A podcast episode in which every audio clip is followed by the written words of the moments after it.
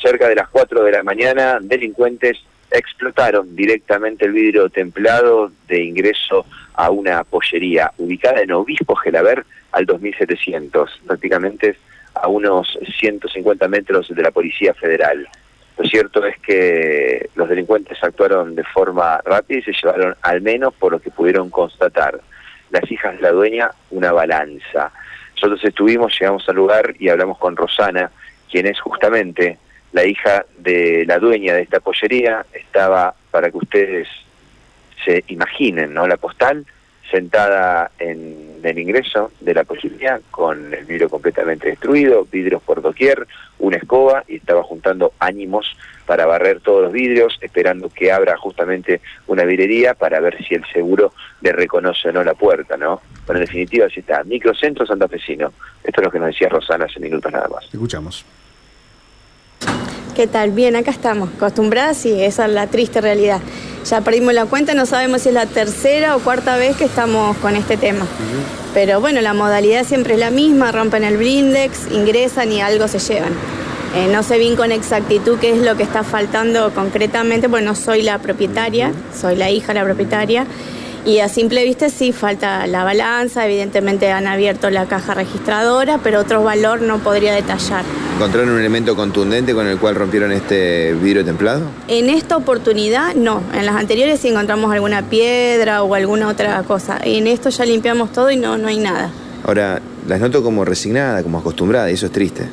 Sí, ya es como que no, no sé si es humor la palabra con la que la tomamos, pero sí, ya es algo natural. Sabemos que cada... El año pasado calculo que por pandemia zafamos, pero ya cada dos años seguro.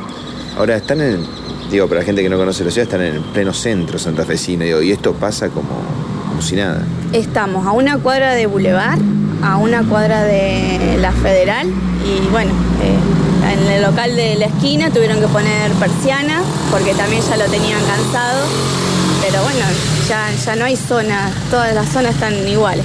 Ahora, eh, se arregla el vidrio, se arregla la puerta y a seguir, no queda otra. No queda otra, afrontar gastos, trámites, perder toda la mañana haciendo denuncias, trámite para reponer una puerta que nos sale mm, poco. Y después sí, a seguir adelante, otra no queda. ¿Quién les avisó a ustedes de esto? El primer llamado fue a las 4 menos 10 del el servicio de, mm, de seguridad que tiene contratado el local. Y vino después la policía, que espero que llegue algún familiar. Y bueno, así que actuaron los dos, la empresa de seguridad y la policía. Gracias. Bien, la palabra de Rosana, ¿no? Y este desparpajo, esta impunidad, esta desfachatez, digamos, cualquier término cabe para los delincuentes que realmente en pleno microcentro, en horas de la madrugada, se animan a explotar la puerta de ingreso a un comercio que no es un dato menor, está es el local que está debajo de un edificio, con todo lo que esto implica, con las personas que se pueden despertar o que pueden encontrar, a 100 metros de la Policía Federal. Digo, con esta impunidad trabajan los delincuentes. Bueno, finalmente y hasta ahora, por lo que pudieron constatar, se llevaron una balanza de precisión y algunos elementos que todavía no pueden terminar de confirmar. Bien, reiteranos, Mati, entonces eh, la, la orientación de ese comercio, a, a qué se dedican. Es una pollería que está ubicada en Obispo Gelaber al 2700. Claro, muy cerca de la policía. ¿Eh? Sí, esas metros de calle 9 de julio. La Policía Federal está ubicada en justamente Obispo Gelaber y la esquina de San Martín.